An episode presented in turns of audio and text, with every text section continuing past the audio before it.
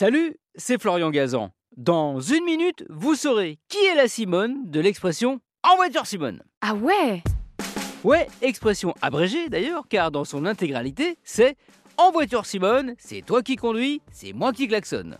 Et pour cause, car la Simone en question, Simone Louis de Pinet de Borde, était une célèbre pilote de course automobile et de rallye des années 30 aux années 50. Véritable pionnière, elle a été une des premières Françaises à avoir le permis de conduire.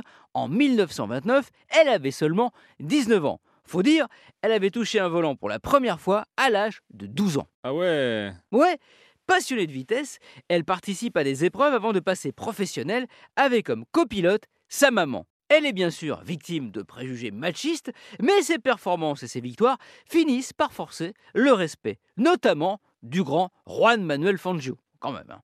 Elle va réussir d'ailleurs l'exploit incroyable de courir pendant plus de 35 ans sans avoir le moindre accident. Personnage haut en couleur avec un vrai franc-parler, elle gagne en popularité dans le grand public. Et c'est ainsi que naît, sur les bords des routes où elle court, la fameuse expression qu'on attribue à tort à l'animateur de télé Guélux. Ah ouais Ouais, d'ailleurs, il se l'était auto-attribué pour être plus précis. Et l'a balancé à tout bout de champ pour taquiner sa co-animatrice alors qu'elle lançait les épreuves de l'émission Interville, la fameuse Simone Garnier.